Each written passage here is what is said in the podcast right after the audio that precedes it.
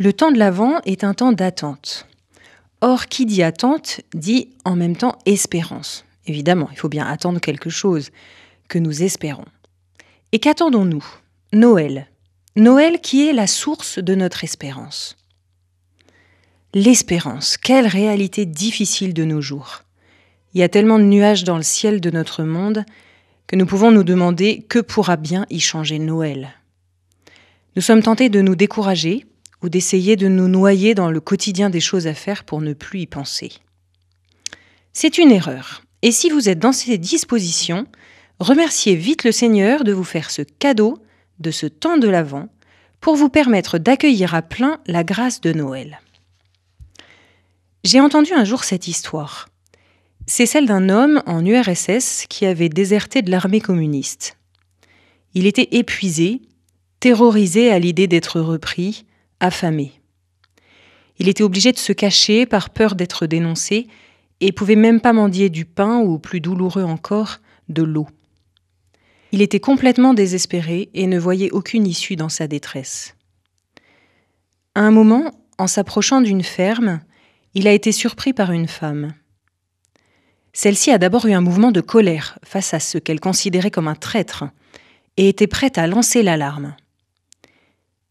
Rapidement, il lui a fait signe de se taire et lui a demandé de l'eau.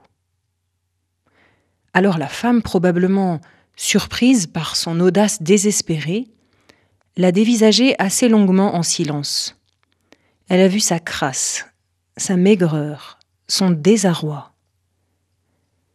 Elle s'est éloignée et est revenue discrètement peu après avec un verre d'eau qu'elle lui a donné en silence. Quelques années plus tard, l'homme a raconté que cette minute avait changé sa vie. Il avait compris à cet instant que le mal n'aurait jamais le dernier mot. Le mal se débat avec violence et défigure le monde, mais c'est pas parce qu'il est tout-puissant, c'est parce qu'il est blessé à mort. C'est un acte de foi en la victoire du Christ au matin de Pâques que nous devons poser.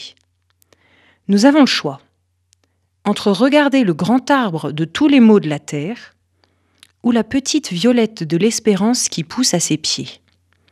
C'est pourtant elle qui nous annonce le printemps, et en la voyant, nous savons qu'il va arriver. Noël, ce sera cela. Voulons-nous rester fascinés par la souffrance et la peur au point de ne voir qu'elle, ou poserons-nous aussi les yeux sur la beauté de cet enfant? Qu'est-ce qu'un verre d'eau? Qu'est-ce qu'une violette? Qu'est-ce qu'un enfant? Sinon le signe que la vie renaît toujours, que Dieu est plus grand que le péché du monde.